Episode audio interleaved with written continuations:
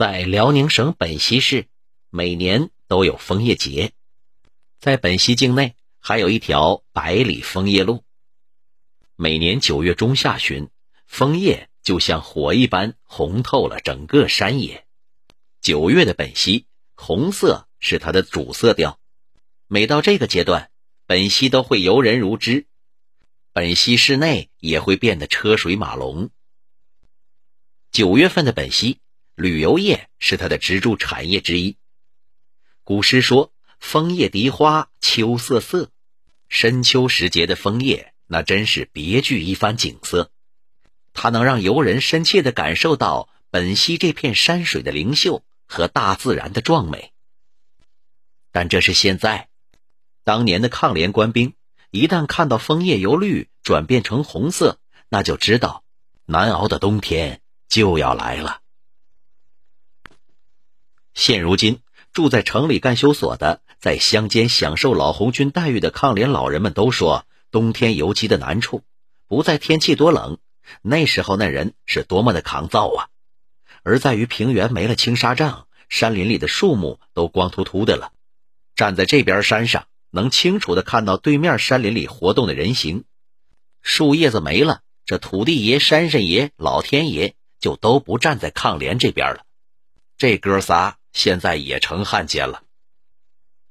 胡子一到了冬天，那是就插枪猫冬，甚至玩弄手段假投降。这固然是其性质决定的，也是因为这个季节实在不适合干打家劫舍的营生。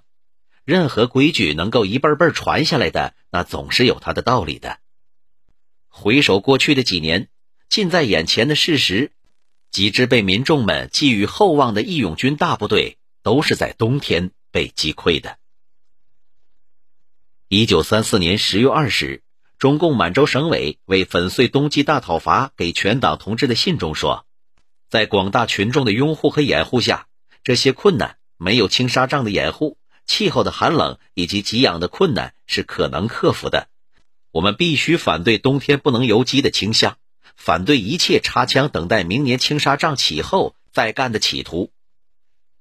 游击队成立之初，眼见着天气一天天凉了，是难免会想到胡子猫冬的习惯的。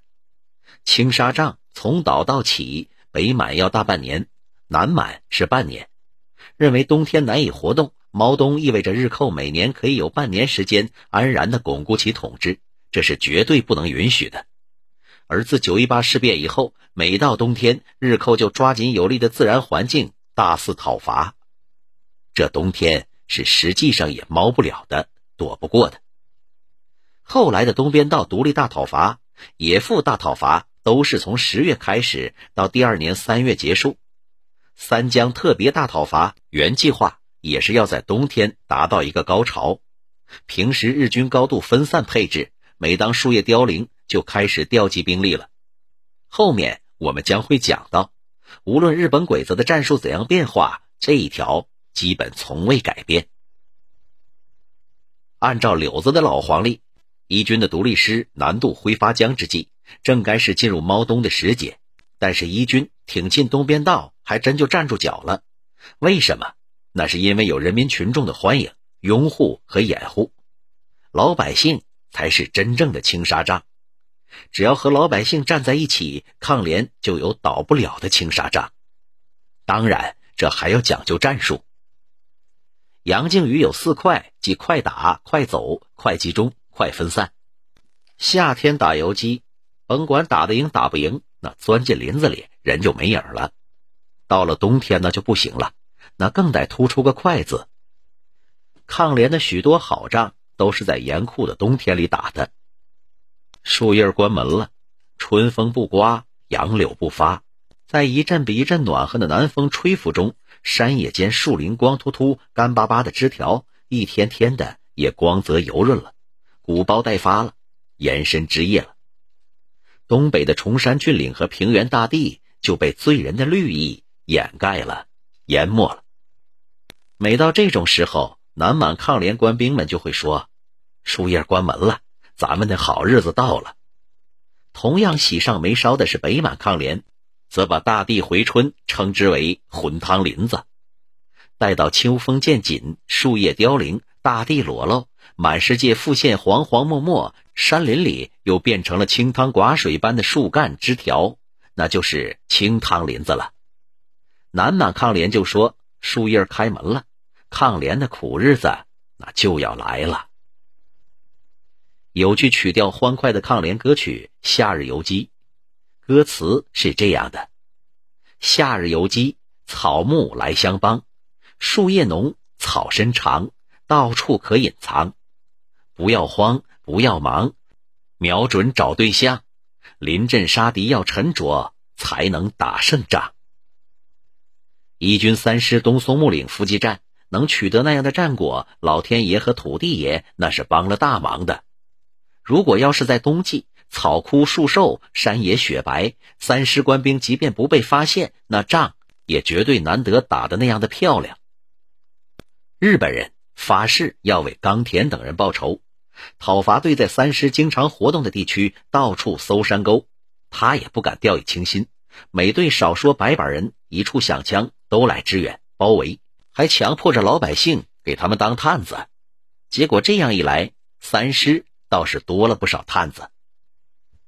三师的对策是有分有合，集中起来就要打击敌人，分散出去那就是游而不击的隐蔽。通常是白天在山上隐蔽休息，跟鬼子兜圈子；晚上下山到老乡家吃饭。有的时候鬼子这边进村，抗联那边出村。即便白天，那问题也不大，钻进高粱地、树林子也就没影了。有的讨伐队带着狼狗，那狗鼻子灵啊，又经过训练，那就得格外小心。山沟子里大都有水，在河沟子里趟上一阵子，然后就躲在下风头的树丛里看。那狗就这儿闻闻那儿闻闻，也找不着北了。更多的时候是坐在山上观东洋景，其实主要是听。大热的天，林子密不透风，许多时候也是一点风都没有，只能听到知了在叫。满世界都被这声音和绿色冲色了。这山那山，这沟那坡，汗流浃背的登山爬喇子，这也真是够日本鬼子受的。没等鬼子爬到半山腰，官兵们又到另一座山上坐着了。透过树隙，偶尔可以见到暗绿色的钢盔在阳光下一闪一闪，有时候还能听到一声惊叫，接着就是叮叮咣咣的一阵响，那是钢盔、饭盒、水壶、枪支磕碰石头的声音。当然，更响的还是鬼子的惨叫。有时候这边叽里哇啦一通忙活还没完。那边叮叮咣咣一阵响，就又有滚蛋的了。坐在山上吧嗒吧嗒抽烟，情不自禁的哼哼几声二人转的，有的忍不住就笑，有人就会呵斥一声小点声，或者是闭嘴，说这不是看戏。有人就响声嘟囔，都说看景不如听景，也不能光听啊，得干工作呀。看准从山城镇出来的一股比较孤立的敌人，刘万熙将部队隐蔽在一片开阔地后面的树林里，一阵牌子枪打倒十几个。后来老百姓说，当时就打死了三个鬼子，抬回去的又死了几个。一阵急雨式的牌子枪，再一阵，顶多三下子，那转身就跑，引入密林深处。这种仗各军都没少打，通常都有所斩获，自己人则很少伤亡。如果周围敌人很多，那就不能打，否则就难以脱身了。崇茂山老人说：“敌人来了，你趴在那儿瞄准。有日本的就不瞄汉奸队，日本子中还得找当官的、骑马的、挎指挥刀的。这活领导多数都有安排，让那几个神枪手干，不能大伙都打一个当官的呀，那样浪费子弹。俺就干过这活，右手二拇指勾住勾死鬼儿。”瞄着瞄着，指挥员那枪一响就直接搂火。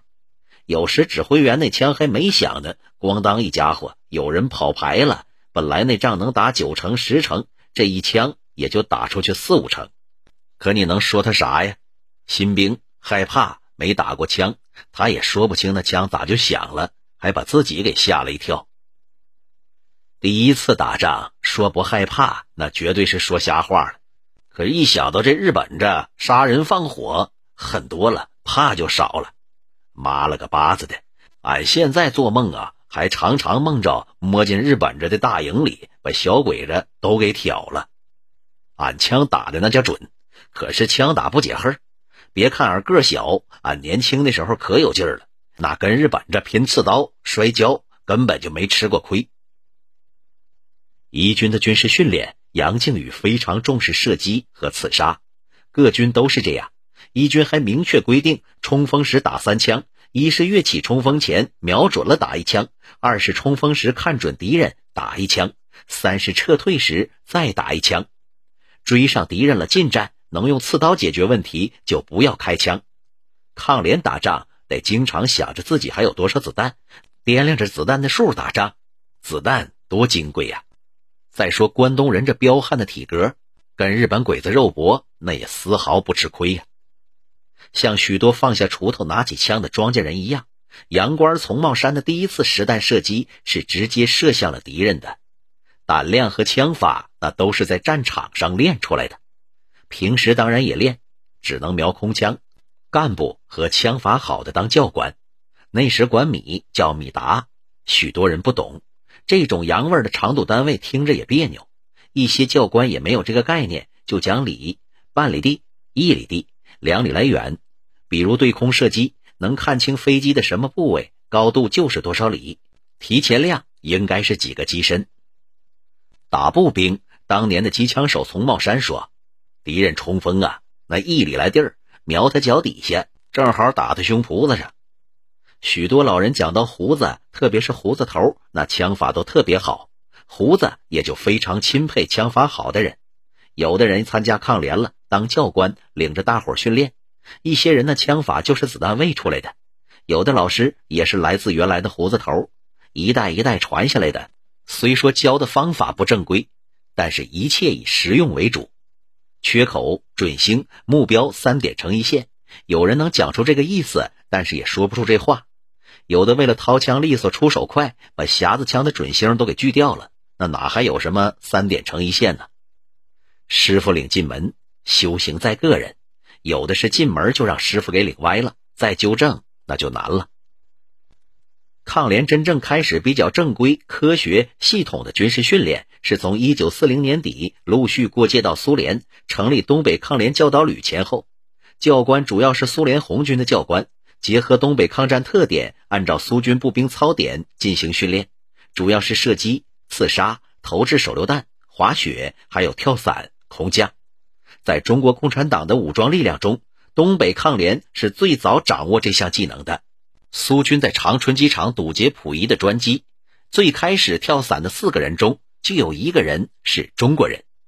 这个人叫范德林，他曾是杨靖宇的警卫连长。他是朝鲜人民民主主义共和国开国元勋金日成、崔庸健等人的战友朋友，在苏联红军他是中校军衔。光复长春后，他曾经短暂担任长春的公安局局长。其后的时间里，他遭受到了不公正的待遇。后来，他没有同金日成、崔庸健等人去往朝鲜。这个1930年就参加革命的老党员、老同志。一九五五年授衔时，仅仅授予了少校军衔。多年后，当金日成和崔庸健访问中国时，多次提出要去见范德林。而在将星璀璨的照耀下，空军少校范德林只能在一个角落里默默的看着。十年浩劫中，范德林被迫害致死。多年之后，金正日。曾邀请在沈阳的范德林的后人举家前往朝鲜，共叙上一辈的革命情谊。他们的友谊在后辈中一直延续至今。